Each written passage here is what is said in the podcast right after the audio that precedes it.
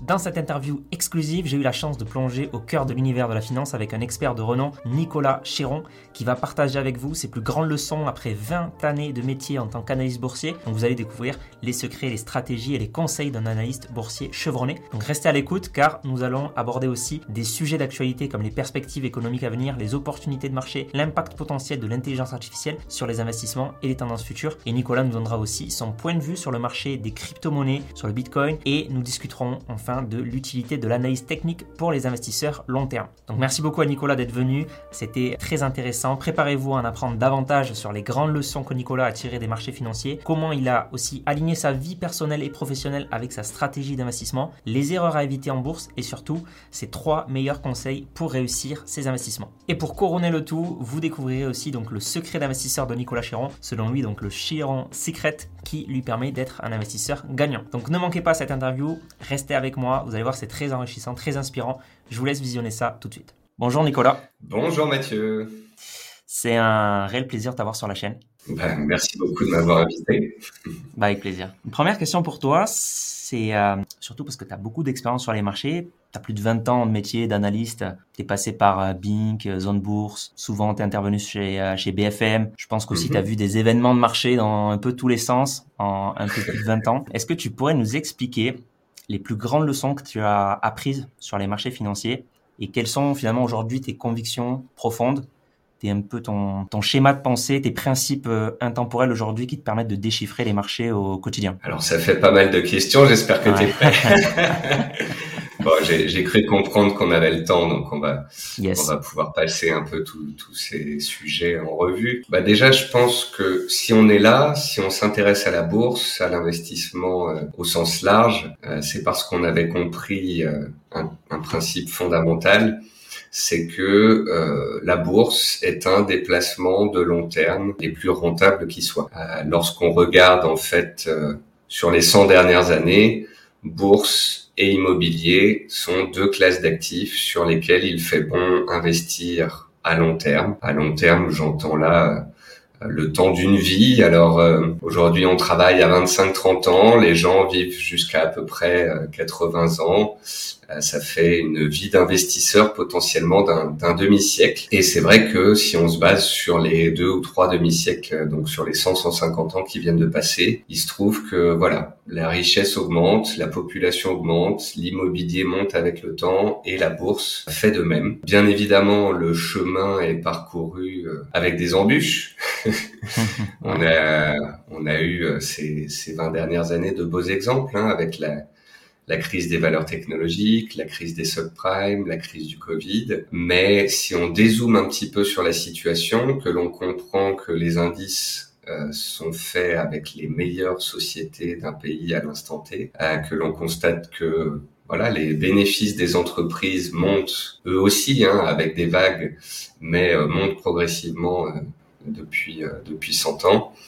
Eh bien, on comprend que petit à petit, quel que soit le moment, euh, c'est toujours le bon moment de commencer à investir et à vouloir se créer euh, un patrimoine. je pense que c'est d'autant plus euh, d'importance désormais qu'on nous parle de retraite à 64 ans, que quand toi tu prendras la tienne, on sera certainement à 72, euh, que, que euh, on aura beaucoup de mal à financer les retraites et que aujourd'hui l'investisseur doit absolument euh, se créer un patrimoine diversifié avec des actifs qui vont pouvoir lui rapporter de l'argent euh, et pallier notamment euh, cette retraite. D'autres principes euh, que j'ai pu constater ces, ces, dernières années, c'est que il est bon d'être diversifié sur à peu près toutes les classes d'actifs pour pouvoir absorber les fameux chocs dont je te parlais il y a quelques instants, ces fameuses crises. Il est bon, je pense, d'avoir un peu d'immobilier et puis dans la partie bourse, d'avoir des actions, d'avoir des actions de sociétés solides, d'avoir des actions peut-être parfois un peu plus spéculatives, d'avoir des métaux, d'avoir des cryptos, mais de ne pas être uniquement sur une seule classe d'actifs surspécialisée et potentiellement en risque sur cette classe d'actifs si elle venait à fortement baisser. Euh, on se rappelle de, de 2008 par exemple où euh, les actions du CAC ont pratiquement perdu 60%. On se rappelle plus récemment de 2022 où bah, toute la classe d'actifs crypto-monnaies a perdu 80%. Je pense qu'il est bon pour un investisseur d'avoir un petit peu de tout et d'avoir parfois des classes d'actifs qui vont en pallier d'autres. Un, simple exemple, moi j'aime beaucoup les métaux euh, qui peuvent s'apprécier dans des périodes euh, un petit peu plus euh, troublées. Je pense qu'il faut rester ouvert à toutes les classes d'actifs possibles et être clairement dans une démarche de création de patrimoine à grande échelle, mais ça peut aller, si tu veux, de l'immobilier à la bourse, à acheter des œuvres d'art ou à avoir une cave avec du bon vin dedans. c'est toute une psychologie dans laquelle on se met, euh, où on se dit, voilà, j'ai 20 ans, 30 ans, 40 ans, je commence à gagner de l'argent, j'ai envie de créer un patrimoine pour moi, pour mes enfants, et, euh, et je vais donc acheter un petit peu de tout tout le temps. Euh, on pourrait même rajouter euh, SCPI, par exemple, Private Equity, des choses qui sont aussi très décorrélées des marchés boursiers.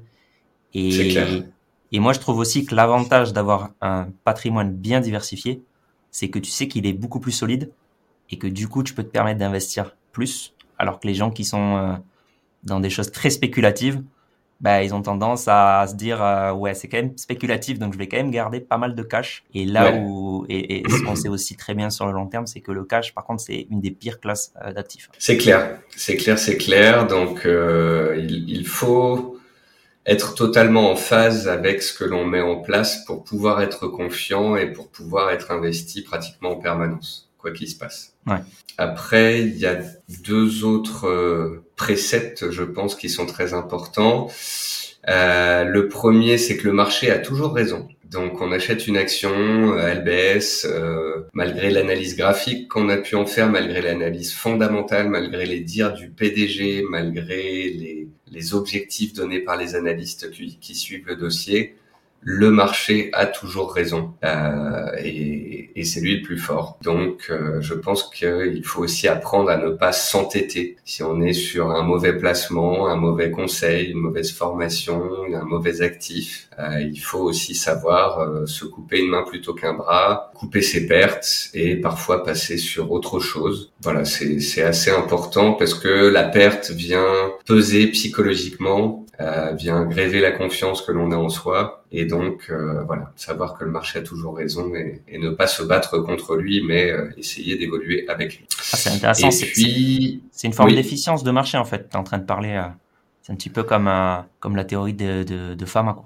de un peu de qui tu dis? De Fama, de French Fama, de French et Fama plutôt, où ben, qui dit que toi, tu dis le marché a toujours raison, donc si on a eu tort, c'est que c'est qu'on a vraiment eu tort et qu'on peut s'en remettre qu'à soi-même. Euh, French et Fama, ce qu'ils disent, c'est plus que le marché est efficient dans le sens où euh, c'est super dur, voire impossible d'avoir euh, une info que les autres n'ont pas. Efficience euh, informationnelle, tu vois, dans le sens où tu peux pas arriver, toi, en tant que particulier, te dire euh, ah, je sais que Air Liquide, ça va exploser. Tu vois. Ouais. Donc c'est un peu, c'est un peu, moi, je, dans ce que tu dis, je, je, je ressens, enfin c'est un petit peu ça, ouais. C'est un peu ce que tu dis. C'est un petit peu le, un peu une forme d'efficience de marché, ouais. Et puis euh, apprendre aussi que les règles du jeu peuvent changer. Euh, je pense que ça c'est quelque chose euh, auquel on s'attend pas, des, des, choses qui se passent et qu'on n'a jamais vues et qui arrivent et qui euh, et qui nous font bizarre. Je te donne un exemple. Depuis 15 ans, nous vivons dans l'ultra-liquidité. C'est quelque chose qu'on ne connaissait pas avant. Euh, avant 2008, en fait, euh, les injections de milliers de milliards, c'était pas quelque chose que l'on connaissait. Entre 2008 et 2020, on a fait des injections dans les marchés, on a créé les quantitative easing, on a déversé des liquidités et on a comme ça aidé les marchés à monter énormément. C'était un, une nouvelle donne et parfois, bah, il faut essayer de comprendre cette nouvelle donne, de s'y adapter, d'en profiter. Euh, mais il faut savoir que les règles du jeu peuvent changer. Un autre exemple, c'est le plafond de la dette des États on voulait tous respecter en Europe les, les 100% d'endettement et puis au final on passe à 130 puis à 150 et c'est pas pour autant que la Terre s'est arrêtée de tourner. Les instances dirigeantes peuvent aussi changer les définitions. regarde euh, quand on parlait de récession euh, récemment, euh, les autorités américaines nous disaient que c'était un, un ralentissement de la croissance ou une croissance négative de court terme passagère. ouais. Donc euh, pendant le Covid, on aurait pu penser voilà que la Terre s'était arrêtée de tourner, donc que les marchés allaient rester au tapis. Et non, il y a eu des milliers de milliards qui ont été injectés. Et en plus de, des liquidités injectées par les banques centrales dont on avait plus ou moins l'habitude, on a pour la première fois testé l'envoi de chèques aux populations. C'était la première fois qu'on faisait ça. Euh, on a payé en France euh, des, des, personnes qui ne travaillaient plus. On a aidé des sociétés. Et aux États-Unis, on a envoyé des, chèques à la population. Alors, on parlait déjà d'hélicoptères money potentiels depuis des années. Pour les peuples, on parlait de salaire minimum. On n'y est pas encore, mais on a, alors que personne ne s'y attendait, je pense, eu euh, voilà encore des nouveautés qui sont venues changer la donne, booster les marchés à fond et engendrer un peu des phénomènes de bulles comme on les a connus en 2022 sur les SPAC, sur les cryptos, sur les valeurs américaines de croissance qui ne gagnaient pas d'argent. Donc euh, voilà, on a des bases qui nous permettent de savoir plus ou moins que depuis 100 ans, immobilier, bourse sont intéressants, il faut se créer un patrimoine, il y a des crises, ça fait partie du jeu. Il faut aussi comprendre que la forme de l'échiquier, l'échiquier en lui-même ou la possibilité de faire bouger un, un fou autrement qu'en diagonale sur l'échiquier est une possibilité euh, et que les règles peuvent changer. Ouais, ouais, carrément. Euh, surtout, moi, j'irais surtout dans le dans le monde des cryptos, ça c'est un, un sujet euh, primordial euh, quand tu investis en crypto de suivre un peu l'avancement des nouvelles règles qui, euh, qui je pense vont, vont dicter un peu le marché. Ok, oui, super. Bah, quand la défi, quand la défi dans les cryptos c'est démocratisé, tout le monde a dit qu'il était légitime, normal de pouvoir avoir des rendements à 10, 15, 20% tous les ans. On a bien vu que c'était pas le cas. Yes, ouais, carrément. Ok. Et euh, est-ce que tu as d'autres euh, d'autres leçons apprises sur les marchés euh, sur 20 ans ou, ça c'était les, les principales? Oh bah, je pense qu'on va en parcourir quelques-unes en parlant de stratégie, de, de conseils ou d'erreurs et, et, petit à petit ça, ça va venir. Mais euh, voilà, je dirais que c'est passionnant de suivre la bourse, ça permet de suivre la macroéconomie, la politique, les résultats d'entreprise. Je pense qu'il faut être de nature optimiste ou du moins que investir nous donne envie d'être optimiste. Tu sais, aujourd'hui, un jeune qui écoute la télé, la politique, euh, euh il voit les crises climatiques, les rapports du GIEC, euh, toutes ces choses-là, et il peut se dire, ça va être compliqué euh, pour les années et les décennies à venir, ça va être compliqué dans la vie, donc ça va être aussi compliqué dans l'investissement. Mais je crois que plus on creuse l'investissement, plus on essaye de trouver des secteurs, des poches qui vont monter quoi qu'il arrive, des entreprises qui arrivent à délivrer, qu'on soit dans des périodes de récession ou pas, pendant des crises ou pas. Bah, cet investisseur, il cultive son optimisme en fait. Et ça fait du bien en fait quand on est dans une optique euh, voilà. Je, je, veux investir je veux créer quelque chose je veux bâtir un patrimoine. Ça donne envie d'être optimiste et voilà je pense que c'est c'est un bon accompagnement dans dans la vie. Ouais carrément. Surtout euh, enfin je, je, trouve aussi qu'il y a un certain euh, comment dire on se dit que ok c'est monté pendant 200 ans la bourse Maintenant, c'est terminé vu ce qui nous, vu ce qui va arriver, etc. En fait, si tu étais en, je sais pas moi, en 1929, je pense que, les gens pensaient encore, ouais, je pense que les gens pensaient euh, vraiment pire que ça. C'est-à-dire que pour eux, c'était la bourse, c'est terminé, ça peut plus réexister, c'est c'est fini. Le marché, il a fait moins de 80%, euh, ça n'existe plus. Pourtant, si tu es un optimiste à cette époque-là, si tu achètes euh, le Dow Jones euh, après après 1929, bah ça s'est plutôt bien passé, voire très bien passé pour toi ensuite. Quoi. Sur le long terme, il faut toujours voir sur le long terme. Ça a été difficile quelques années, certes, euh, mais par la suite c'était beaucoup mieux. Euh, Souvent quand euh, un jeune me dit euh, mais tu penses pas que ça va être plus compliqué dans les 20 ans qui viennent, je lui dis voilà que penses-tu que les investisseurs pensaient en 1929 ou encore en 1939 euh, pendant la guerre ou dans les années 70 quand il y avait les chocs pétroliers ou encore les, les, les tensions énormes entre les deux blocs États-Unis Russie. Il y a de tout temps eu des guerres, il y a de tout temps eu des tensions, il y a de tout temps eu des, troubles faits, des voilà des, facteurs euh, baissiers, des facteurs de volatilité. Mais euh, tant qu'on sera, si tu veux, dans un système capitaliste avec une population mondiale qui croît, avec des richesses qui augmentent, euh, avec un gâteau à se partager qui est de plus en plus important, eh bien, cela pourra continuer. Est-ce que ça va arriver à un moment à, à son maximum? Je ne sais pas. Voilà, ça fait 10-15 ans qu'on nous dit qu'il y aura plus de pétrole bientôt, et puis au final, on continue d'en trouver, on continue de trouver de mmh. nouvelles ressources énergétiques, on trouve de nouvelles technologies. Encore une fois, voilà, soit on se dit que tout est foutu, on n'investit pas, euh, on se construit une cabane euh, au fond d'un jardin euh, ou un bunker, soit on essaye encore une fois de se dire qu'il y a toujours des portes de sortie, des moyens d'innover, des sociétés qui tireront leur épingle du jeu et on choisit donc ce, ce camp de l'optimisme, si je puis dire. Et puis, j'irais même plus loin, c'est que, tu vois, aujourd'hui, un jeune qui me dirait, je commence à investir maintenant, je vais faire un peu de de matières premières, un peu de crypto, un peu d'actions, etc. Est-ce que je vais forcément avoir du rendement? Est-ce que je vais forcément faire des gains? Est-ce que je vais avoir les performances historiques des indices et des, et des matières premières des cryptos? On peut pas répondre à cette question-là. Par contre, il a, il aura appris à investir. Donc, il aura appris à épargner. Donc, il aura appris à faire un budget de vie. Soit il, il constate que son salaire n'est pas assez important et il essaye de travailler plus pour avoir des primes pour augmenter son salaire ou de changer de société. Soit il va se créer des side projects, il va créer un petit site internet, une formation, euh, participer à un projet avec des amis. Il va plus réfléchir sur euh, lui, sa façon de vivre, son budget, son moyen d'épargner.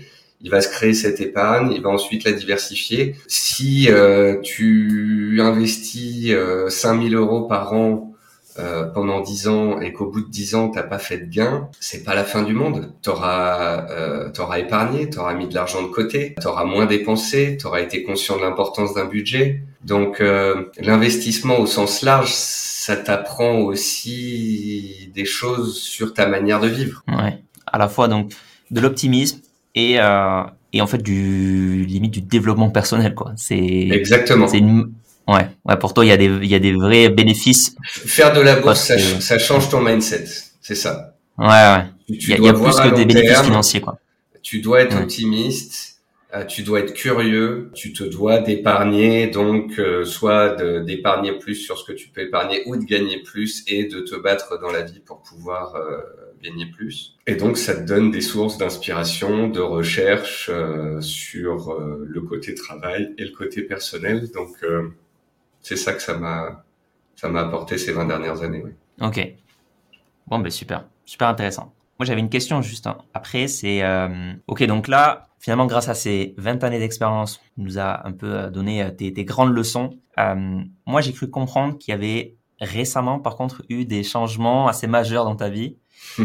notamment parce que j'ai cru comprendre que tu as quitté un peu le stress de la capitale et donc de Paris et tu es allé vivre au calme plutôt à l'île de la Réunion. Et même côté investissement, tu as un peu euh, réduit, je dirais, le, trading court terme mhm. et tu te positionnes de plus en plus sur de euh, la stratégie long terme, même de la stratégie passive, des ETF, etc. Ma question, c'est finalement pourquoi un peu ce switch vers le calme, vers la tranquillité, mais surtout côté investissement, pourquoi ce switch court terme trading vers euh, passif, long terme. C'est un chemin de vie. Je dirais que à 20 ans, euh, tu as envie de, de, de croquer le, le monde, à 30 ans d'embrasser ta carrière professionnelle, à 40 ans euh, de te développer personnellement et de fonder une famille, à 50 ans de t'en occuper. Et à 60 ans de passer le relais. Tu vois, je dirais que ce sont des, c'est un cheminement logique et c'est un cheminement de vie euh, que nombreuses personnes font. Voilà, entre euh, entre mes, mes, mes 25 et mes 35 ans, j'ai j'ai bossé à fond, j'ai pas compté mes heures, j'ai fait toutes sortes de d'emplois dans différentes sociétés, jusqu'à créer ma société, euh, me diversifier autant dans mes activités que euh, dans mes investissements. Euh, j'ai passé énormément de temps à travailler pour pouvoir toujours gagner plus et épargner plus. Et puis au bout d'un moment, euh, j'ai fatigué. D'une part, tu peux le voir, je me suis fait quelques petits cheveux blancs. Euh, et puis euh, j'ai fait le tour de la question. Après, il a fallu que je pèse entre euh, ma vie personnelle et ma vie professionnelle. À 25 ans, tu peux travailler 80 heures par semaine, tu peux travailler tard le soir, tu peux sacrifier des week-ends, euh, voilà, maintenant que ça fait dix ans que je suis avec ma femme, euh, si je suis sur l'ordinateur le week-end, je me fais taper dessus. Hein. Donc, j'ai atteint, si tu veux, des niveaux de salaire autour de mes 30 ans où je me suis dit, est-ce que tu restes à Paris, tu restes salarié, tu continues de bosser 80 heures par semaine, euh, tu fais un peu partie de la euh, rat race, euh, tu es dans ta roue. Donc voilà, j'étais dans ce qu'on appelle euh, la rat race j'ai eu des beaux salaires, j'ai vu ce que je pouvais épargner tous les mois et euh, je me suis demandé est-ce que tu veux rester à Paris dans le stress et la pollution et travailler euh, 5 jours sur 7 euh, dans un bureau? Est-ce que tu veux être tous les jours en costume de 8h à 19h euh, dans une institution? Est-ce que tu as besoin de gagner beaucoup plus pour pouvoir être tranquille? Euh, il se trouve que j'ai pas de Lamborghini et que j'ai pas de Rolex au poignet. Donc, donc à un moment donné, en fait, euh, j'ai essayé de de faire le point sur ce que j'avais en revenu actif et en revenu passif, en patrimoine, de ma femme qui avait fini ses 10 ans d'études aussi euh, pour être chirurgien ophtalmo et 12 ans d'études même, et, et qui allait rentrer dans, dans le monde du travail et donc pouvoir équilibrer, si je puis dire, euh, nos, nos finances de couple et, et, nos projets. Et c'est venu naturellement à moi. Euh, créer ma société, euh, arrêter d'être salarié en costume tous les jours, travailler trois, puis deux, puis un jour au bureau, puis travailler totalement à distance, réduire, euh, s'il le fallait, mon salaire mensuel euh, pour pouvoir travailler moins. Et ensuite, c'était l'étape suivante, c'était de partir de Paris. Euh, on a regardé pour partir en province, on a regardé pour partir dans les dom-toms. Euh, on a trouvé la Réunion parce que c'est elle qui avait un poste euh, pour pour s'occuper des enfants ici. Et, et ça matchait. Voilà. J'ai décidé que j'avais besoin de plus de temps pour moi, pour faire du sport, pour être bien dans ma vie, bien dans mon couple.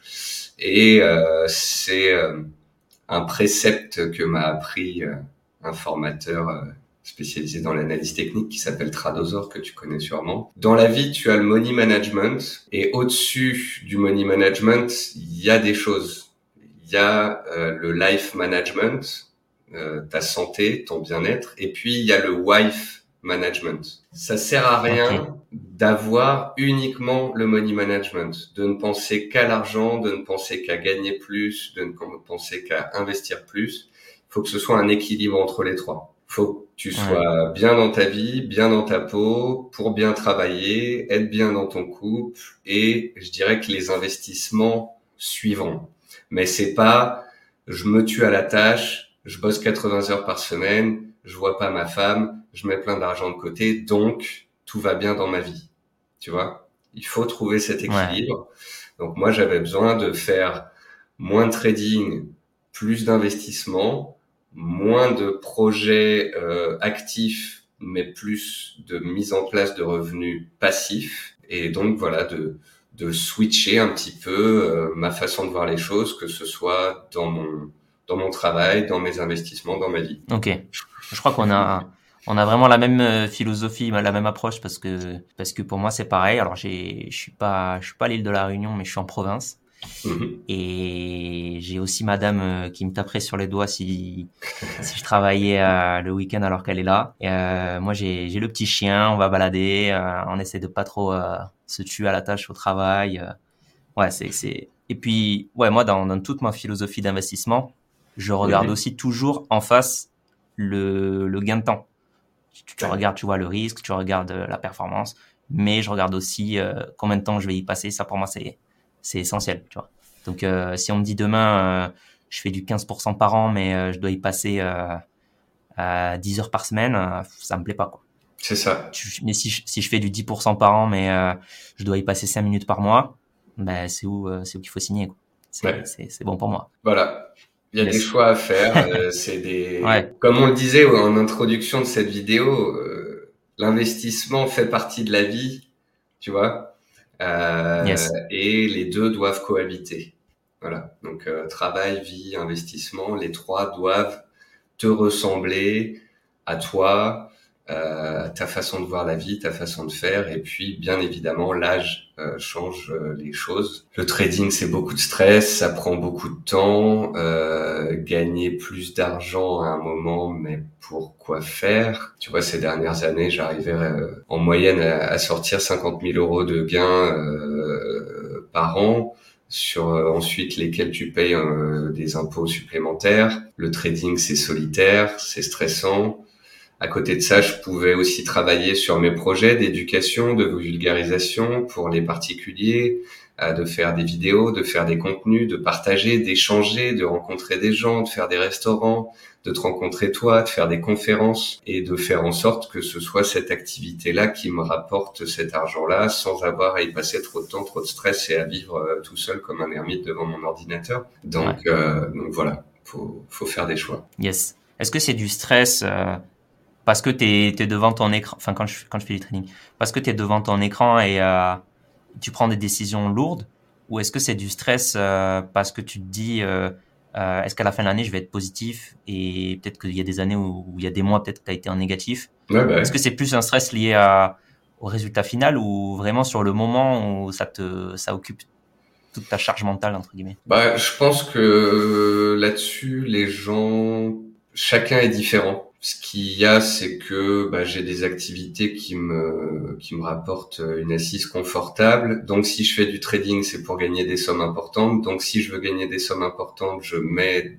des sommes importantes et ou euh, de l'effet de levier. Donc, ça a tendance à me à me bouffer la charge mentale, à me prendre la bande passante de la de la tranquillité. Ouais.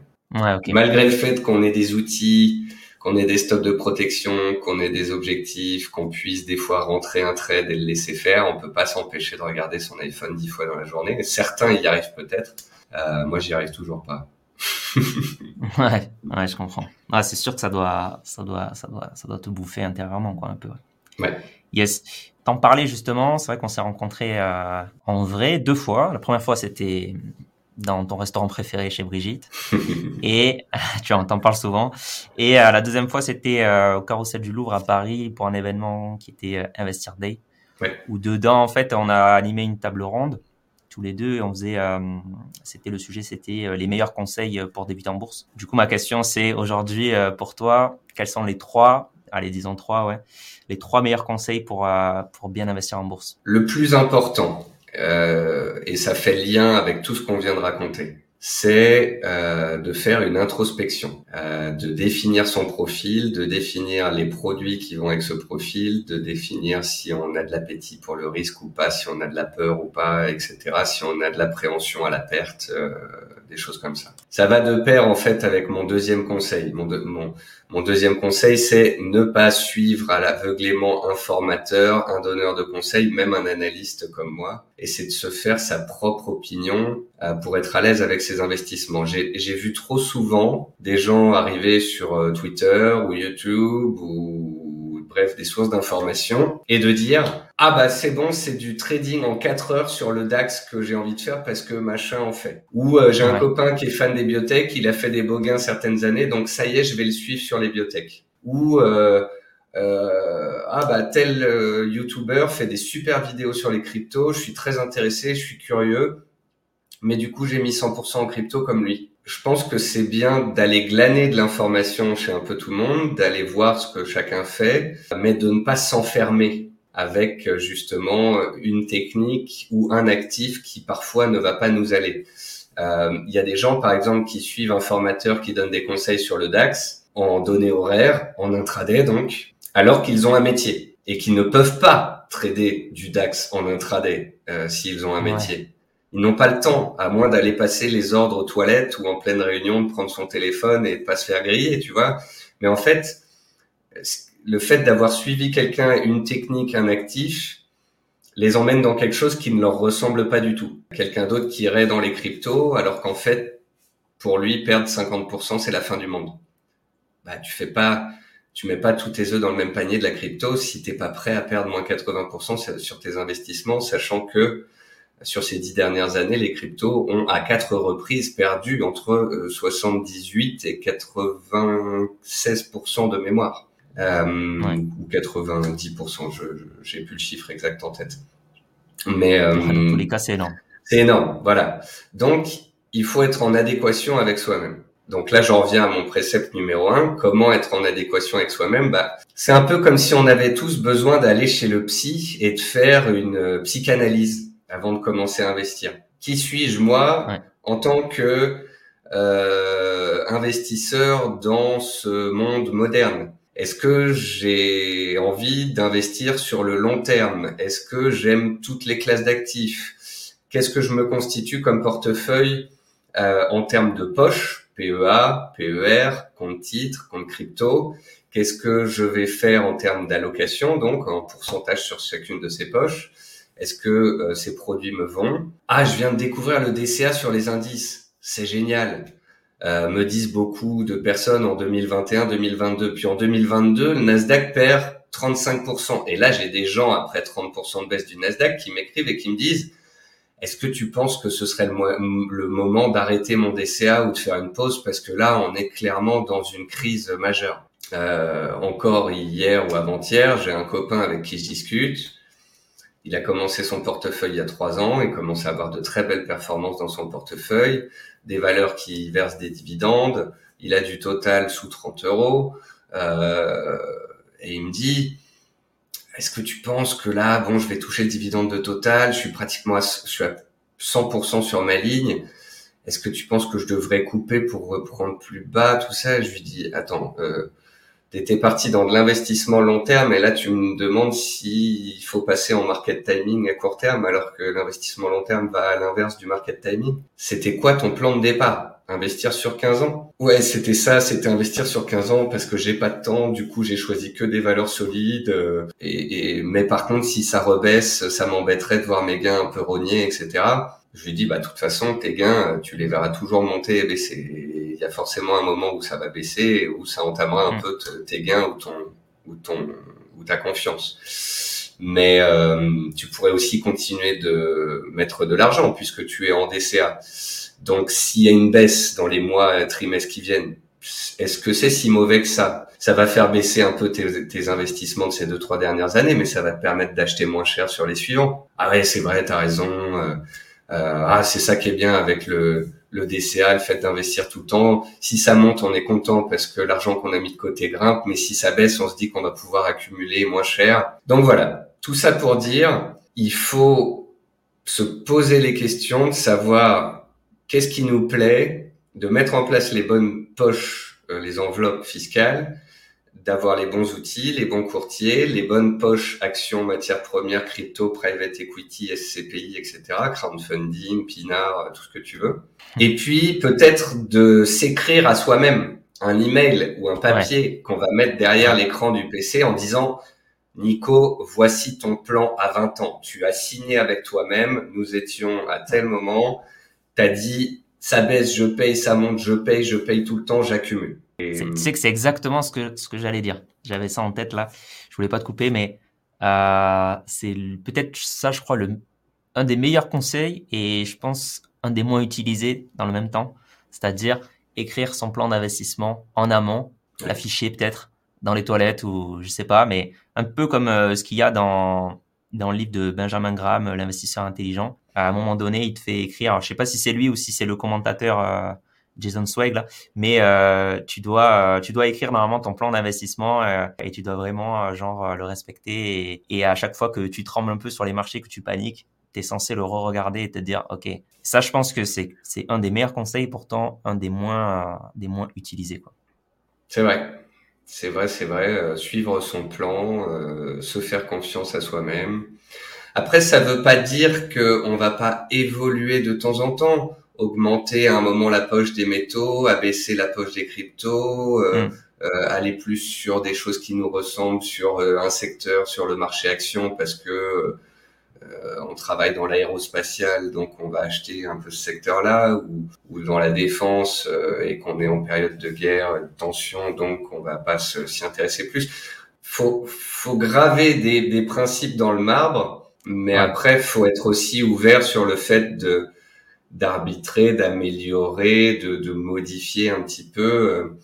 faut rester ferme avec soi-même et les règles de base, mais rester malléable dans l'optimisation euh, pour toujours être en phase avec son, son soi-même du moment.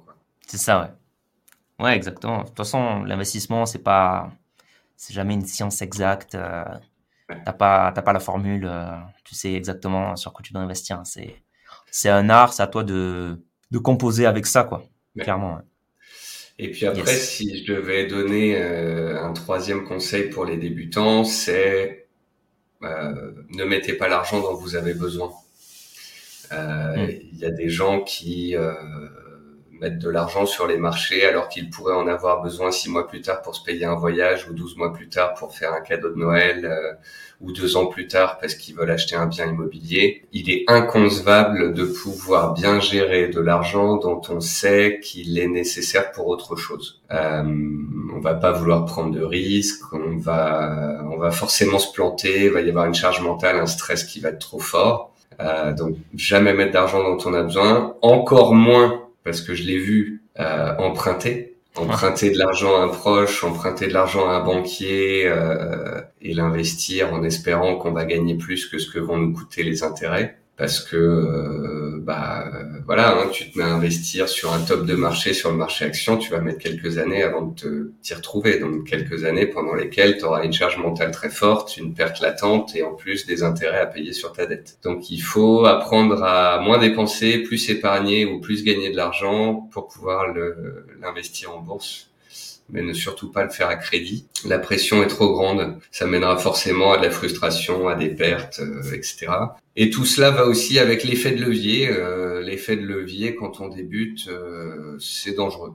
Voilà, que ce soit sur les actions avec le, le SRD et, et la possibilité d'aller jusqu'à un levier 5 que ce soit les indices sur lesquels on peut faire des turbos, levier 10, 20, 30 et plus, ou bien les cryptos avec des effets de levier de 100, le risque est proportionnel, euh, enfin le gain et le risque sont proportionnels. Certes, on peut viser des gros gains, mais on se mettra toujours en danger euh, quand on utilise l'effet de levier. Donc au début, en tous les cas, tant qu'on ne connaît pas, tant qu'on ne se connaît pas, on trade sans levier, avec de l'argent qu'on a mis de côté, qu'on est prêt à perdre, on fait ses premières erreurs, on apprend des leçons et ensuite on montera en puissance avec les années euh, sur les différentes classes d'actifs, la possibilité de faire du levier dans une poche trading par exemple et de ne pas mettre en, en risque l'ensemble de son portefeuille ou de ses actifs euh, parce qu'on a fait le, le cacou à un moment.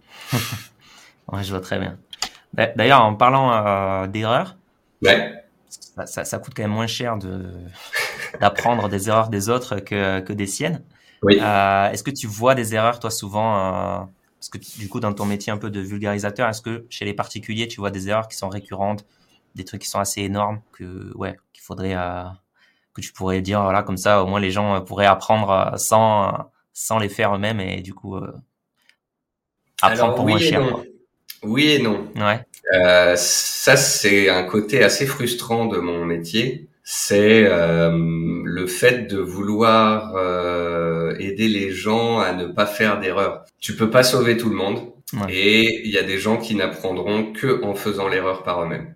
Je pense malgré tout qu'il y a un bon nombre de personnes à qui, si tu expliques bien pourquoi faut pas faire cette erreur, comment ne pas la faire, etc., ils ne la feront jamais. Mais malheureusement, euh, beaucoup ont besoin de la faire pour l'apprendre. Et ceux qui ont besoin de la faire pour l'apprendre et qui font l'erreur et qui n'apprennent pas de cette erreur, là, c'est beaucoup plus touchy, c'est beaucoup plus dangereux parce que ça veut dire qu'on a un, un profil un peu dangereux pour soi-même. On nous a prévenu de pas faire certaines choses, on les a quand même fait, et malgré le fait qu'on les fait et qu'on ait compris qu'il fallait pas le faire, on continue de le faire. Là, ça c'est un comportement dangereux. On est dans de la bourse, dans de l'addiction, dans de la répétition de fautes, et à ce moment-là, il faut vraiment se remettre en question euh, pour la suite. Pour les autres personnes, bah, des erreurs, euh, tu vois, je pense à, à l'affaire Orpea. Orpea, euh, société euh, française bien connue, tous les fonds d'investissement en ont, la valeur passe de 100 à 70 euh,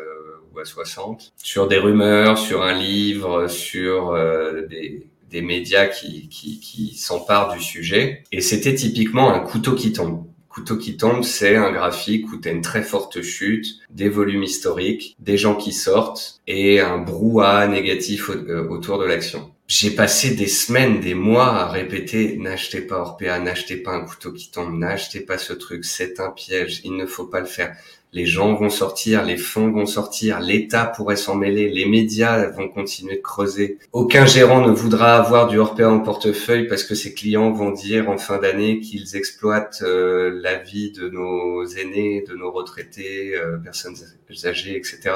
Et malgré tout, j'ai vu des gens acheter du Orpea à 60, à 50, à 40, à 20. Euh, voilà, je sais pas combien elle est maintenant Orpea. Euh, je, je, crois qu'on est carrément descendu à 2 ou 3 euros. Hein elle est à 3 euros actuellement, tu vois. Donc, donc certains, voilà, elle passe de 70 à 20, se disent, mais attends, là, on est à moins 80% sur les plus hauts, c'est vraiment pas cher et c'est une opportunité. Donc euh, voilà, le, le, couteau qui tombe, euh, c'est arrivé sur Orpea, c'est arrivé aussi sur Solution 30. Euh, ça arrive rarement, mais quand ça arrive, en fait, faut pas se dire que c'est l'opportunité du siècle d'acheter un dossier moins cher, c'est peut-être qu'il s'y passe quelque chose de grave. Et s'il s'y passe quelque chose de grave, on n'a pas envie de se réveiller un matin à moins 30. Les gens pensent souvent que quand une action fait moins 70%, elle ne peut que remonter ou, elle, ou en tous les cas, elle ne reperdra pas 70%. Euh, bah, au final, euh, c'est ce qu'a fait Orpea. Et elle l'a même fait trois fois, puisqu'elle est passée de 100 à 30. Puis à 30, elle a reperdu 70%, elle est descendue à 9. Et à 9, elle a reperdu 70%, elle est descendue à 2. Donc elle a perdu trois fois consécutivement 70% en, l'espace de deux ans. Voilà. Ouais, c'est comme les c'est comme les actions russes aussi, ouais. où euh, elles ont perdu genre 70%, puis elles ont reperdu, et puis finalement elles ont terminé par euh, être complètement bloquées et on peut plus les échanger. Ouais. Et là pareil, pareil, t'as des gens qui se sont dit euh, c'est une bonne idée, let's go, c'est vraiment pas cher. Ouais. Et voilà. Ça, c'est ça, c'est plus de l'investissement, c'est vraiment de la spéculation. Ah, c'est de la spéculation. En fait, moi, j'ai rien contre la spéculation, le trading, euh, tant qu'on le fait avec les règles. Tu vois, euh, on peut avoir de l'investissement, on peut avoir une poche trading. Dans la poche trading, on peut par exemple faire des small caps. J'ai aucun problème avec le fait de faire des small caps. Sauf que il faut suivre les règles du jeu auquel tu joues. Tu fais de l'investissement long terme DCA, ça baisse, tu rachètes. Tu es sur une small cap spéculative, elle casse un support majeur, tu vends. Pas le même terrain de jeu, rugby, football, ok c'est de l'herbe, ok il y a une pelouse, ok il y a un ballon, ok il y a deux équipes qui s'affrontent, mais c'est pas la même règle. Le but, on le met pas de la même façon. Le trader de court terme, s'il veut s'attaquer à des choses plus spéculatives, euh, doit suivre des règles. S'il fait des cryptos, il doit pas mettre trop de levier. S'il fait des small caps, il doit toujours mettre un stop. S'il fait des biotech, il doit jamais mettre plus de 1% de son portefeuille sur un dossier. Sinon, on peut voir, euh, moi j'ai déjà vu euh, un investisseur particulier commencer la bourse, faire que des small caps, ne mettre aucun stop et se retrouver avec toutes les lignes à moins 30. Euh, j'ai vu une petite mamie de 60 ans se retrouver avec un portefeuille 100% biotech parce que bah elle avait suivi un tel, puis un tel, puis un journal, puis une conférence qu'elle avait acheté, puis que toutes les biotech françaises ah étaient en baisse pratiquement à ce moment-là et qu'elle était en large perte. Elle était là, pas vendue, pas perdue. Peut-être que ça va remonter, etc. Sauf que le problème des biotech françaises, c'est que c'est structurel, c'est que si elles si elles font appel au marché, c'est qu'elles n'ont pas été rachetées par d'autres, c'est que les dossiers sont moins viables c'est pas du tout comme les biotech aux États-Unis. Il n'y a jamais d'OPA en France. Il n'y a jamais des objectifs d'analystes qui sont touchés. Des fois, tu as une biotech à 3 euros, un analyste qui dit balance, ça en vaut 17. Donc voilà. Suivre les règles du jeu auquel on joue. Certes, on est dans la rubrique création de patrimoine, investissement bourse, mais tu gères pas la même façon un DCA multi-actif ou 10 avec des ETF euh, DCA, donc pas de stop, etc., que euh, trader des small caps. Après, je dirais que l'erreur fait partie de l'apprentissage. Il est bon de trader, d'investir euh, plusieurs années euh, pour potentiellement faire ces petites erreurs sur des petits montants avant de monter en puissance. Ça évitera de faire des erreurs plus tard sur des plus grosses sommes et, de le payer parfois très cher. J'avais une, petite question, c'était, là tu vois, on parle, on, parle trading, on parle investissement long terme. Toi, il y a 10 ans, tu avais quel pourcentage trading long terme? Aujourd'hui, est-ce que ce pourcentage, il a, il a évolué? Euh, bah, Il y a 10 ans, j'étais à 80% trading court terme, spéculation, 20% euh, investissement. Maintenant, je suis à 90% investissement, 10% trading. Ah, ok. Ok, ok. Voilà. Donc, ça, ouais. Et ça, c'est assez récent, ça Ou tu as changé progressivement? Ça s'est fait progressivement. Progressivement, naturellement. Euh, là, j'ai 38 ans. À 28 ans, en fait, euh, je viens de commencer à travailler euh, parce que j'ai fait euh, j'ai fait des études jusque 24-25 ans, j'ai fait des stages à Césure et autres pour pouvoir me former. Euh, j'ai commencé réellement voilà à monter à Paris, à avoir un, premier salaire intéressant autour de 26-27 ans. Au début, tu es jeune, tu travailles dans la bourse, euh, tu mets euh, le peu que tu peux épargner euh, dans des produits de bourse, dans de l'effet de levier, tu crames quelques comptes, etc. Et puis, et puis passé 30 ans, bah, tu as une femme, tu as envie de construire ta vie, tu mets de l'argent de côté pour un petit projet IMO, puis après tu mets de l'argent de côté dans des dans des startups en private equity parce que tu as des copains à toi qui montent des sociétés, puis après tu es intéressé par la diversification dans l'or ou les cryptos, donc tu prends aussi des participations dans des projets où tu achètes de l'or physique. Et euh, progressivement en fait, je me suis mis à à banquer des sommes d'argent que j'avais réussi à gagner dans le temps euh, en me disant que ça voilà que je créais des pierres des blocs de mon patrimoine. Et je gardais toujours cette poche trading. Et je le dis même hein, aux gens que que j'aide que que je forme. On est des hommes là nous deux. Et beaucoup de personnes qui font de la bourse en France sont des hommes. Les hommes ont besoin de vibrer. Les hommes ont besoin de d'adrénaline de voilà de challenge. Ou bien parfois c'est de l'ego d'avoir raison avoir une petite poche trading pour aller faire un scénario sur les indices ou sur une crypto ou sur une couverture de portefeuille et tout ça. Moi, je trouve ça intéressant d'un point de vue euh, euh, mécanique de réflexion, gestion du money management, gestion de la position, etc. Ça m'apporte pas que de l'argent quand je gagne, ça m'apporte une mécanique, une logique, un combat avec moi-même. Euh, je trouve ça intéressant. Mais alors qu'avant j'avais des positions de trading euh, en permanence, maintenant je peux faire un trade euh, tous les deux mois. Au mois de février, je trouve que le Nasdaq est trop haut. Pendant une à deux semaines, je vais travailler le Nasdaq pour avoir une position baissière. Ça va baisser pendant deux semaines, puis je vais couper ma position. C'est un trade qui aura duré un mois en tout. Le mois suivant, le marché repart euh, et monte pendant cinq semaines consécutives. J'arrête de trader, je je ne touche pas. Et euh, ce n'est seulement là que euh, mi-avril, euh, un mois et demi plus tard, que je reprends une position vendeuse sur Nasdaq pour couvrir mon portefeuille. Donc voilà, quand l'or était revenu à 1600, 1700 dollars il y a plus d'un an, pareil, euh, j'avais pris des positions de court terme en plus de mes investissements long terme parce que je considérais que c'était une zone de prix clé et d'essayer d'être un peu plus comme un sniper qui attend des configurations bien précises avec des probabilités de gain plus importantes, plus fortes, aussi dans lesquelles je me sens à l'aise en fait, euh, que d'être en permanence dans un trade sur son téléphone, charge mentale, euh, c'est pas possible. Ouais. C'est pas possible. Ok, ok. Tu dis, d'ailleurs, tu dis souvent sur Twitter, euh, sur le court terme, 90% euh, des, des, spéculateurs, enfin des traders euh, particuliers perdent de l'argent. Sur le long terme, à plus de 10 ans, 90% des investisseurs long terme gagnent de l'argent. Est-ce que tu penses que est-ce que tu penses que les 90% qui perdent en court terme, c'est parce que justement ils, ils, ils, font que ça? Est-ce que tu penses que qu'avoir juste une petite poche de spéculation, euh, ça permet à la fois d'assouvir un peu euh, bah, ses besoins de challenge, d'ego, un petit peu comme ce que tu disais, euh, mais, euh, mais du coup, il faut que, la, il faut que 80, 90% comme tu fais euh, soit quand même sur du long terme.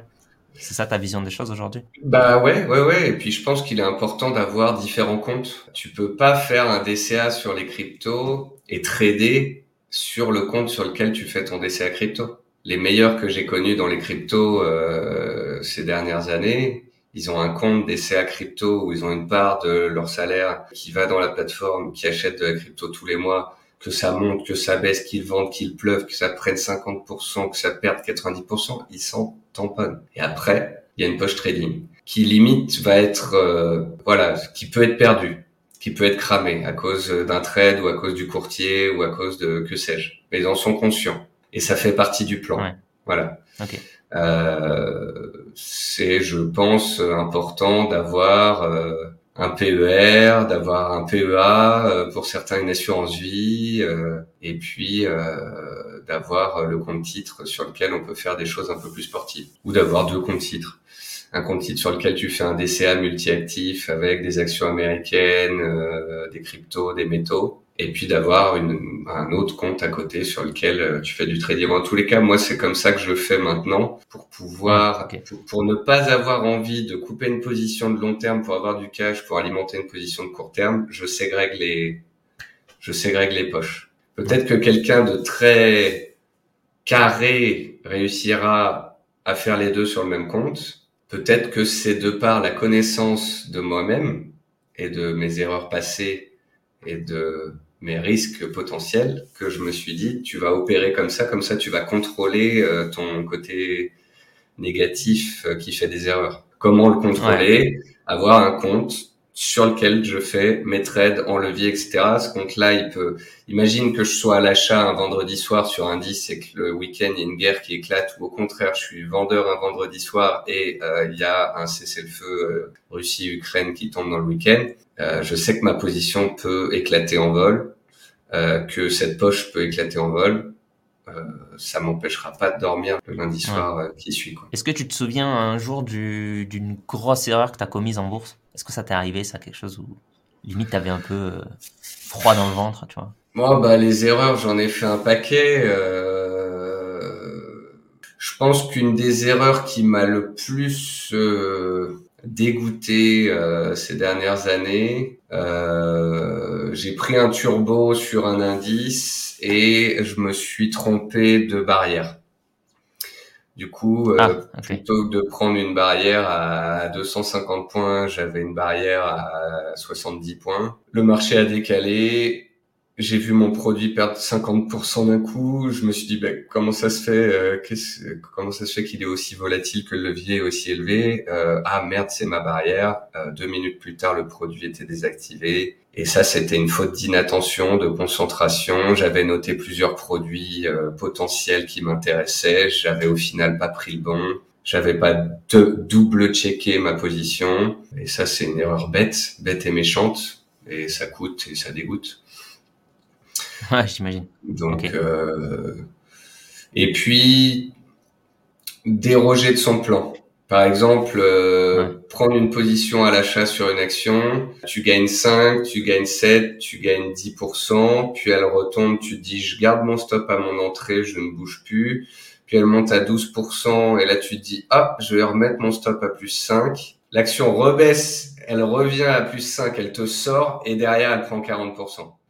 Et toi, tu es là, mais, mais purée, mais je viens de louper 40% parce que j'ai été à 5% près. 5% qui ne changeait en rien ma vie. Je pouvais très bien mettre stop 0. J'avais aucune raison de le mettre à plus 4 ou plus 5 qu'à 0 parce qu'à 0 c'était un beau seuil une invalidation claire. T'es con.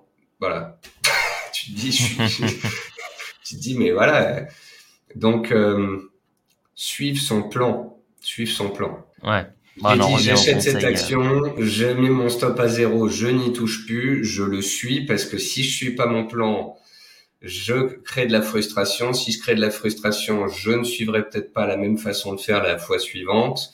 Donc, je vais modifier ma façon d'opérer. Si je modifie ma façon d'opérer pour la fois d'après et que là aussi, je me plante parce que j'ai modifié ma façon de faire et que si j'avais suivi mes préceptes du départ, J'aurais pas été.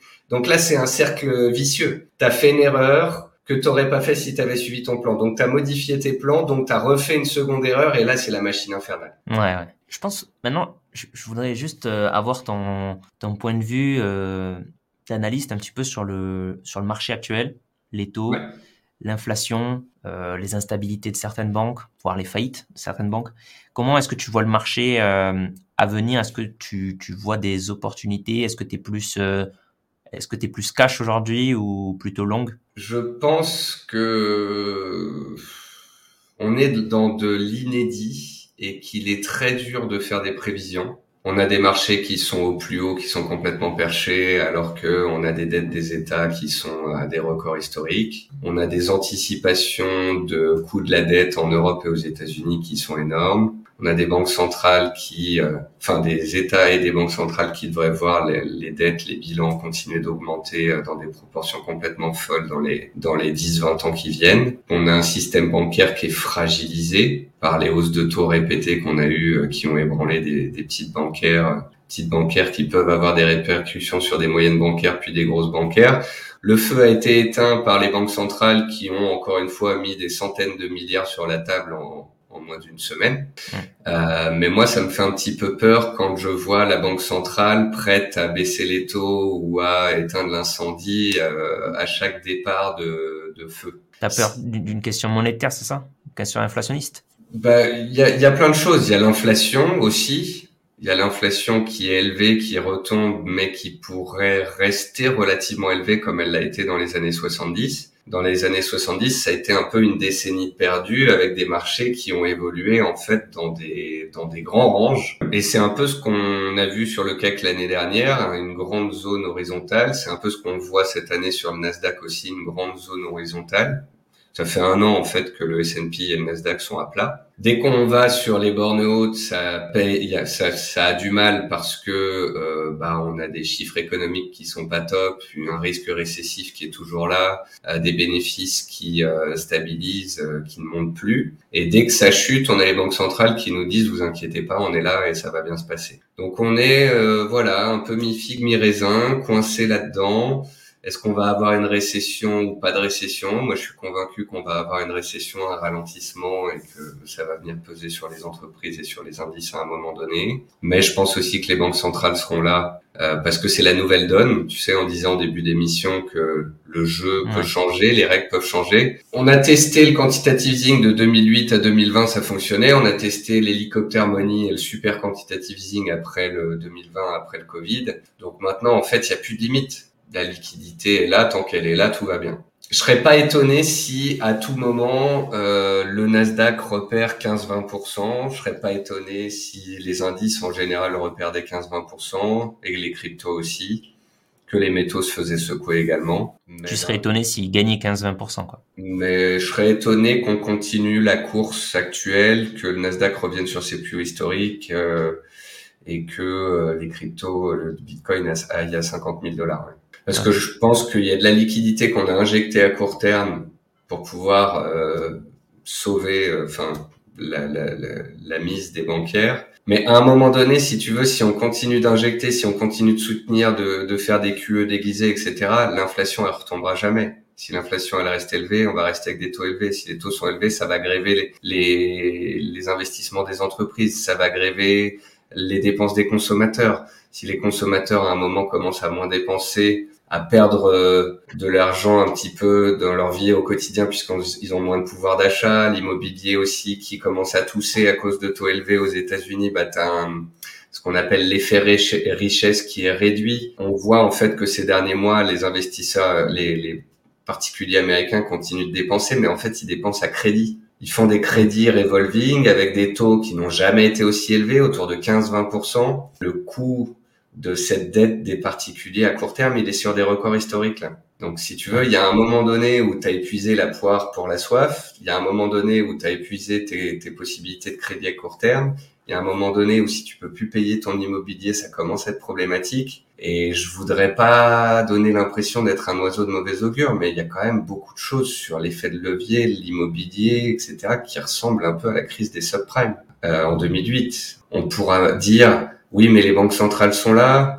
Euh, on pourrait dire oui, mais les banques sont plus protégées qu'avant. Les règles ont changé, les effets de levier sont pas les mêmes, mais oui, non, je pense que euh, voilà, on joue avec des, des, sommes absolument pharaoniques. Tu vois, le marché des cryptos, c'est c'est entre euh, 1000 et 2000 milliards. Le marché action, c'est 100 000 milliards. Les obligations, c'est 300 000 milliards, mais il y a aussi un million de milliards de euh, produits dérivés circulation.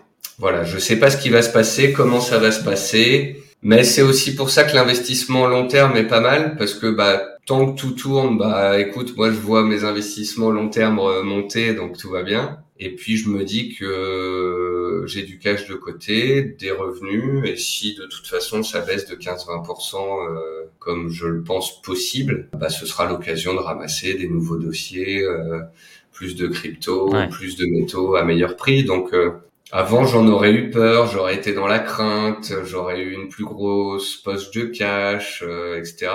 Maintenant, euh, j'ai vu le temps passer, si tu veux. J'ai vu parfois trois ans, cinq ans, sept ans passer avant que des creux se fassent, avant que des crises prennent forme. Il faut jouer le temps long. C'est ça. Moi, je pense qu'on est complètement d'accord sur ça, sur euh, ce que tu as dit au tout début. De toute façon, tu as dit, je pense qu'on est en train de vivre quelque chose d'inédit je pense que ça, ça peut s'appliquer peu importe le moment. Et puis, euh, ce que tu as dit ensuite, c'est que euh, je ne sais pas ce qui va se passer.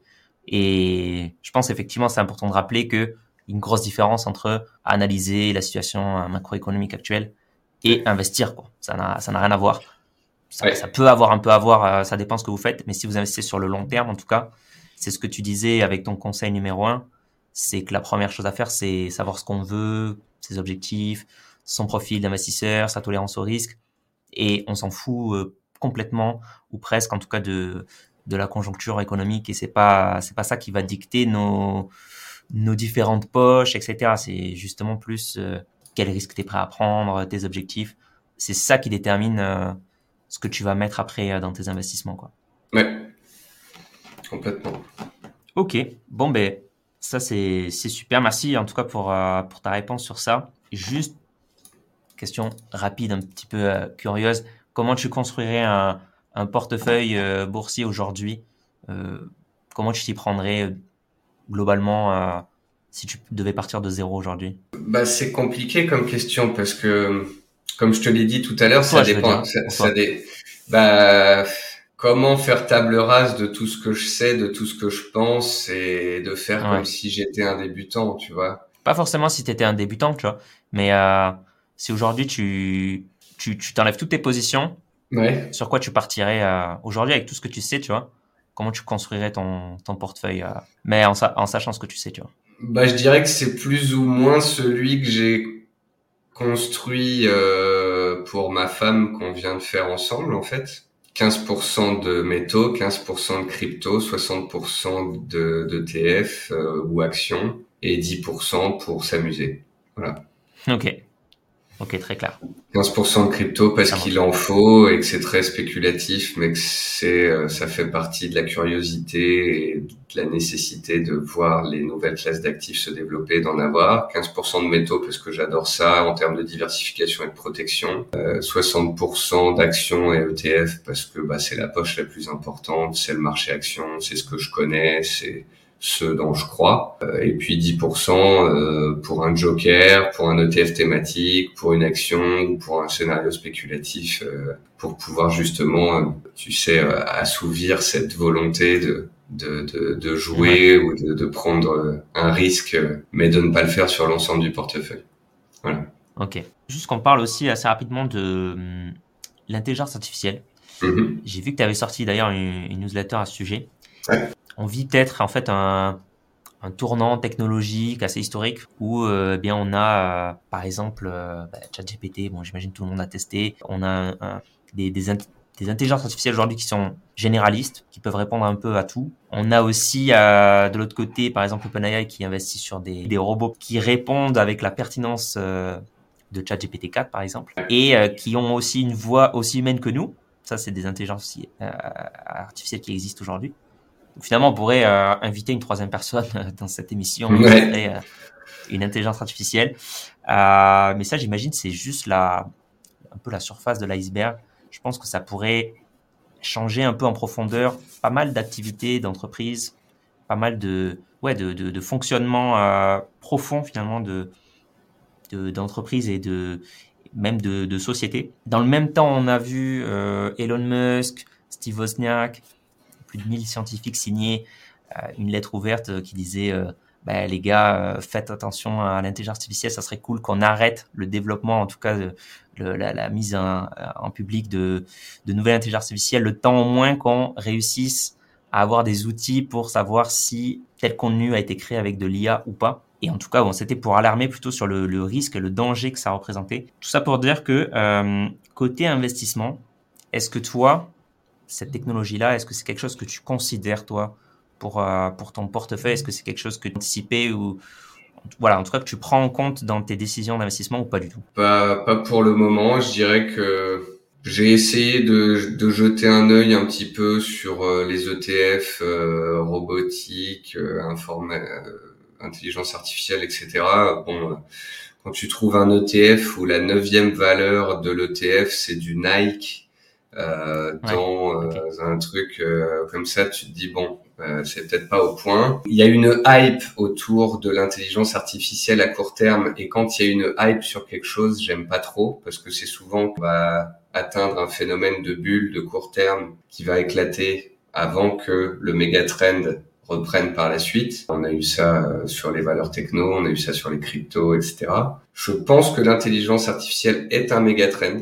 Ça va complètement bouleverser notre société dans les 20 ans qui viennent, de la même manière que l'Internet a bouleversé notre société depuis 20 ans. Donc je pense que c'est vraiment quelque chose d'assez fou qui est en train de se mettre en place. Quant à en mesurer les effets, euh, c'est compliqué. J'aurais envie d'être euh, optimiste, de voir tout ce que l'intelligence artificielle pourrait nous aider à faire. Réguler tous les flux de marchandises et de nourriture à travers la planète, de faire en sorte que euh, on n'ait plus 30% de gaspillage alimentaire à échelle planétaire, que que ça nous aide à guérir certaines maladies plus rapidement, euh, que ça nous aide à avancer sur beaucoup beaucoup de choses. Bien évidemment que j'ai envie d'être optimiste et de penser que ça va être le cas.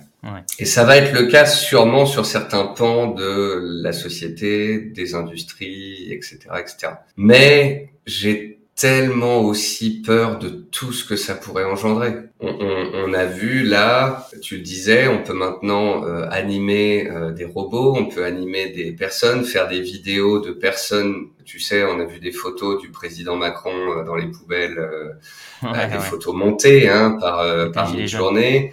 On a vu le pape avec une doudoune blanche. Ça a été utilisé là récemment par des par des pirates qui voulaient toucher euh, une rançon. Ils ont envoyé la vidéo d'une petite fille qui disait à ses parents qu'elle avait été enlevée.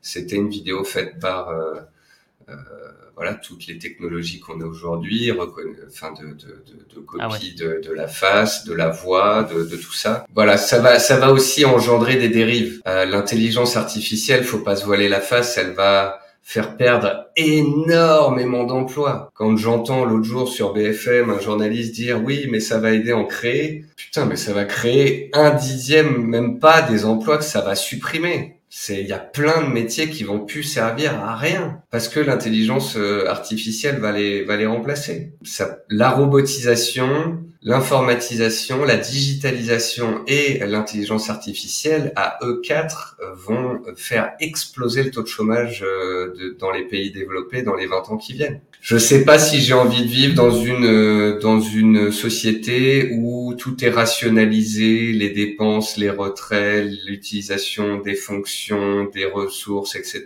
par euh, un robot, par une intelligence qui a le pouvoir de réflexion. Euh, je sais pas si j'ai envie d'être entouré de robots pour faire le nettoyage de ma piscine ou passer le balai dans ma maison. Ça peut être sympa sur le papier, mais ça peut engendrer une déshumanisation, des moindres rapports sociaux entre les gens, beaucoup plus de chômage, beaucoup plus de rationalisation dans tout, et qu'on perde un petit peu cette originalité qu'a l'humain, ses travers évidemment, ses erreurs, mais aussi son, son authenticité qu'on perdrait totalement avec l'intelligence artificielle. Donc je vois ça en tant qu'investisseur d'un œil euh, curieux. Donc je fais des recherches. C'est aussi pour ça que j'ai demandé donc à Mehdi Slimani, analyste chez BNP qui connaît bien le sujet, de faire effectivement un épisode euh, sur l'intelligence artificielle dans ma newsletter qui est, qui est sortie euh, récemment. Ah, tu vois, moi je suis né en 1984 j'ai presque 40 ans, j'ai vécu à une époque où j'allais chez mes grands-parents, j'allais me promener dans la nature, j'avais pas d'ordinateur dans la main, il y avait des animaux dans la nature, le pare-brise de la voiture, il était rempli de moustiques. J'ai connu le début de l'informatique, des jeux vidéo, j'ai été un gamer quand j'ai été jeune, mais je connais les deux mondes. Je connais le monde dans lequel a vécu mes grands-parents, avec peu de lumière, peu de machines au début, la nature et la notion de travail et la, société digital, euh, informatique, rationnel, etc. J'ai connu ces deux choses-là. Et pour des jeunes qui vont naître dans la société de demain, où on a plus de robots, moins d'animaux, bah, ça m'enchante pas vraiment. Quoi. Ouais, je vois. Voilà. Ok. Juste pour le, enfin pour le, pour le taux de chômage euh, élevé à cause de l'IA qui va remplacer beaucoup de beaucoup d'emplois. C'est vrai qu'on peut se dire ça à première vue. Après, je, moi, j'en suis pas sûr euh, dans le sens où, tu vois, il y a 100 ans en France, 80% des emplois, c'était dans l'agriculture. Et euh, l'agriculture intensive, les, la robotisation, etc., a complètement changé la société qui s'est... Où les services... On, est devenu une société... Après, on a fait l'industrie. Oui. Après, on a fait l'industrie. Après l'industrie, on a fait la société de services. Euh, c'est quoi après?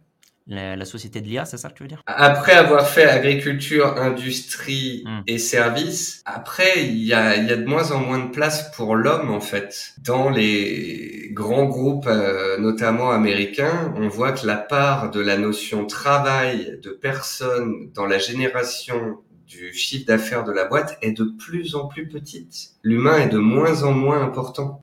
C'est de plus en plus des machines, des systèmes, de la publicité, des choses qui se font complètement automatiquement. Et l'homme a une importance de moins en moins grande dans la société à venir. Pour moi, l'homme sera nécessaire à la machine économique parce qu'il est un consommateur. Parce qu'il est un consommateur et qu'on doit faire en sorte qu'il puisse vivre, manger et dépenser toute sa vie pour pouvoir faire tourner le système capitaliste, va falloir lui donner de l'argent. Bah, si il euh, y a euh, une épidémie et que les gens peuvent pas bosser, on leur envoie de l'argent. S'il y a un chômage élevé, on leur donne de l'argent. Peut-être que s'il y a fait qu'il y a 10% de taux de chômage de plus dans les 20 ans qui viennent, eh bien, on créera le salaire universel pour donner le minimum nécessaire aux gens qui puissent avoir leur abonnement téléphonique, leur iPhone dans la main et manger à leur faim. Hmm. Sinon, on sait très bien que quand les gens ont faim, il y a des révolutions. Je, je crains que l'homme qui était avant force de travail créateur de richesse ne devienne que la matière première de son de sa création. Et si je devais aller le plus loin dans mon extrapolation, puisqu'on est dans la science-fiction, je dirais que l'extrapolation finale, c'est Matrix.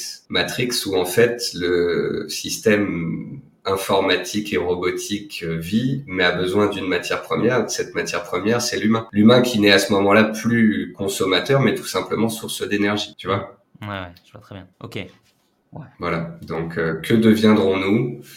Est-ce qu'on va s'affranchir? Est-ce qu'on va céder de l'IA pour améliorer le monde et, faire que tout soit beau? Ou est-ce que euh, ça va être euh, détourné, mal utilisé? Et nous le verrons dans le prochain épisode. c'est vrai que c'est aussi, une, aussi une question de volonté. Est-ce qu'on est veut s'affranchir ou est-ce qu'on veut toujours être toujours dépendant de de de de, d'IA, de, de, technologie euh, comme ça? Bon, ça, c'est vrai qu'on est, on, est tombé un peu dans la, dans la science-fiction, hein, effectivement.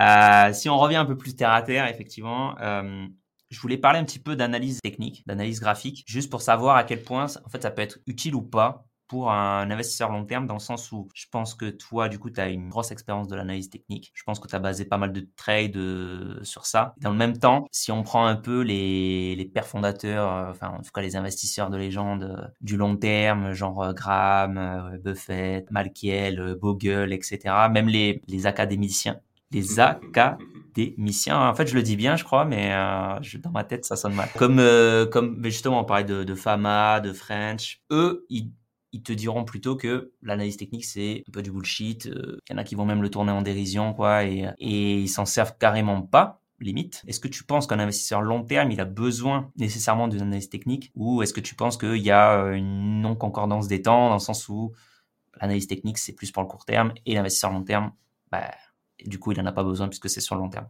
Alors c'est une bonne question, c'est un bon sujet. Est-ce que l'analyse technique est utile pour l'investisseur de long terme? Quel est le principe de base qu'on a évoqué ensemble pendant cette émission, que tu utilises toi et que Warren Buffett, Benjamin Graham et Bogle utilisent tous. Qu'est-ce qui fait qu'on est en bourse et qu'on investit? C'est que depuis 150 ans, les indices sont composés des meilleures entreprises euh, dans un système euh, où les bénéfices des entreprises montent progressivement avec des creux de temps en temps, mais montent. Donc en fait, le principe de base de tous les plus grands que tu viens de me citer, c'est d'investir sur un des actifs de la planète qui est dans une tendance haussière et dont la tendance est une des plus puissantes. C'est-à-dire qu'ils ont étudié le prix des timbres, du vin, des instruments de musique, de l'immobilier, euh, des matières premières, des indices. Ils ont fait toutes les courbes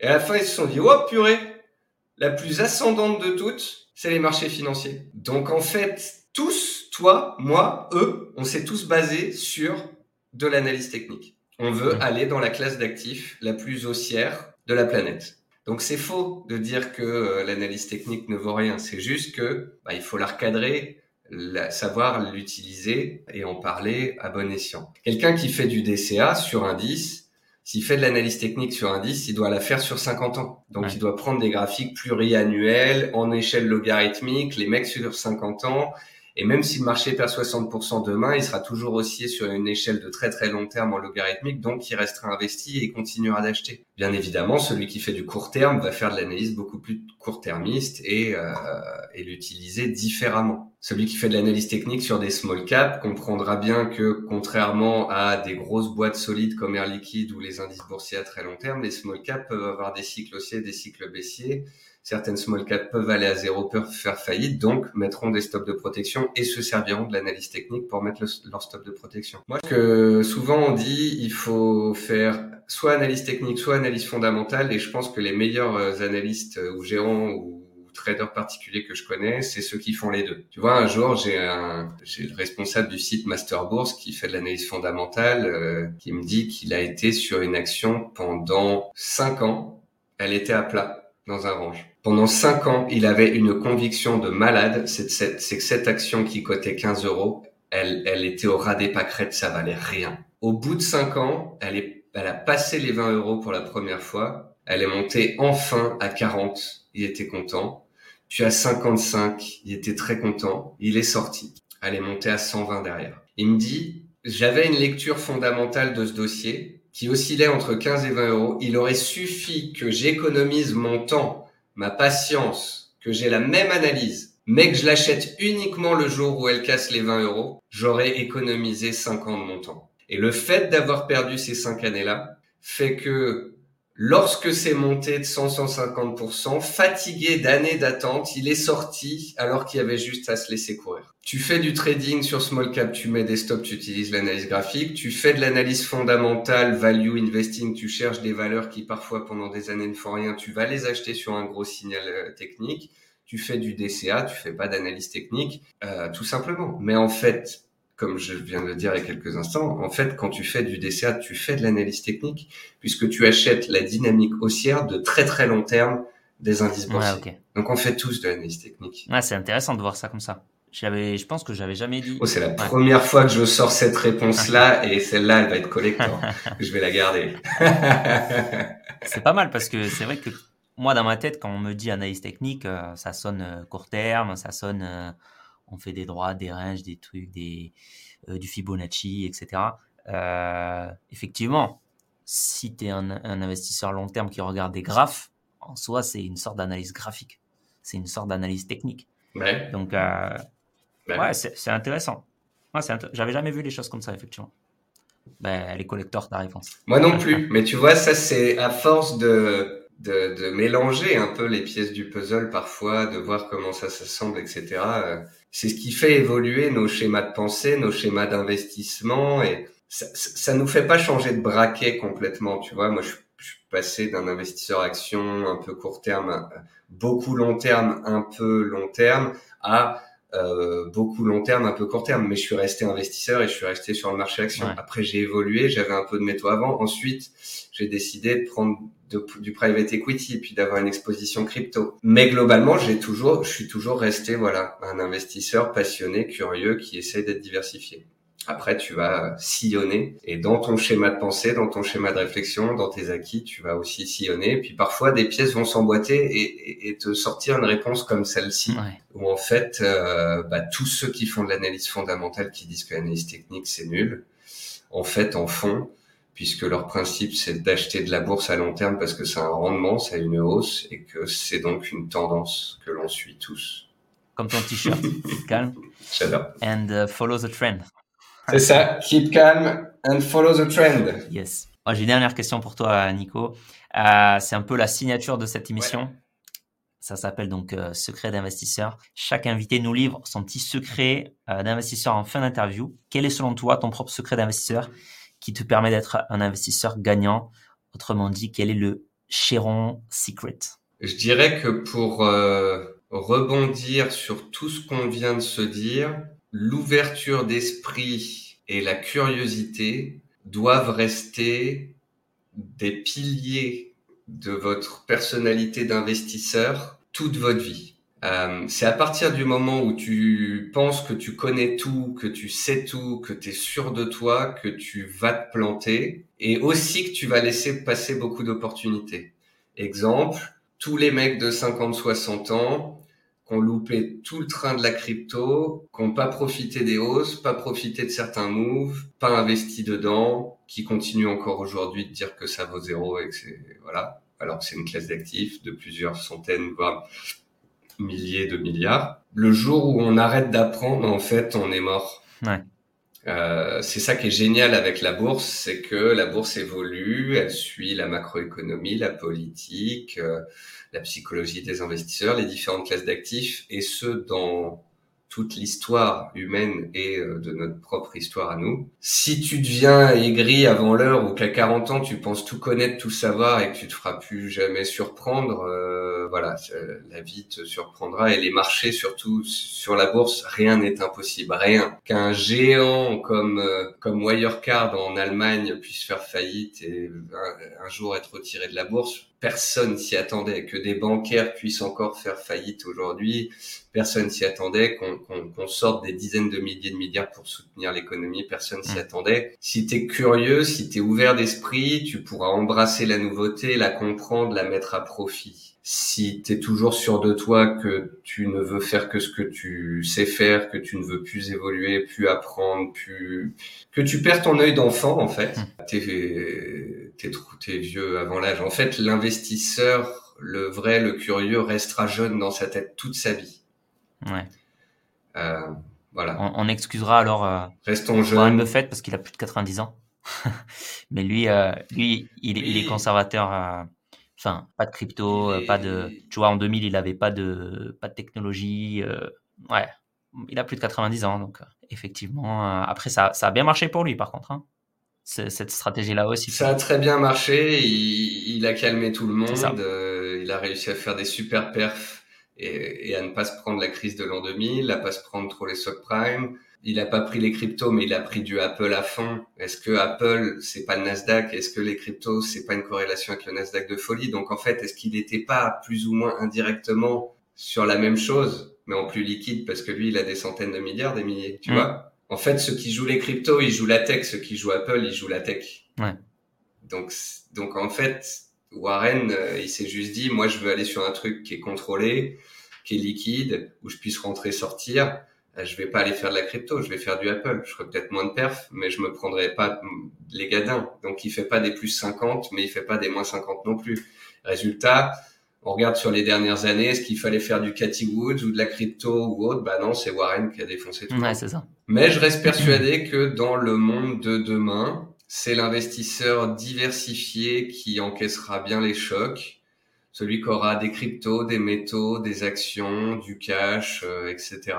En tous les cas, il y a ce qu'il faut faire et il y a ce dans quoi on est à l'aise. Moi, en fait, aujourd'hui, euh, peut-être que tu pourrais me dire, bah, faut faire que du Warren. Euh, je te dirais, bah, peut-être que les chiffres disent ça, mais moi, je m'y sentirais pas à l'aise hmm.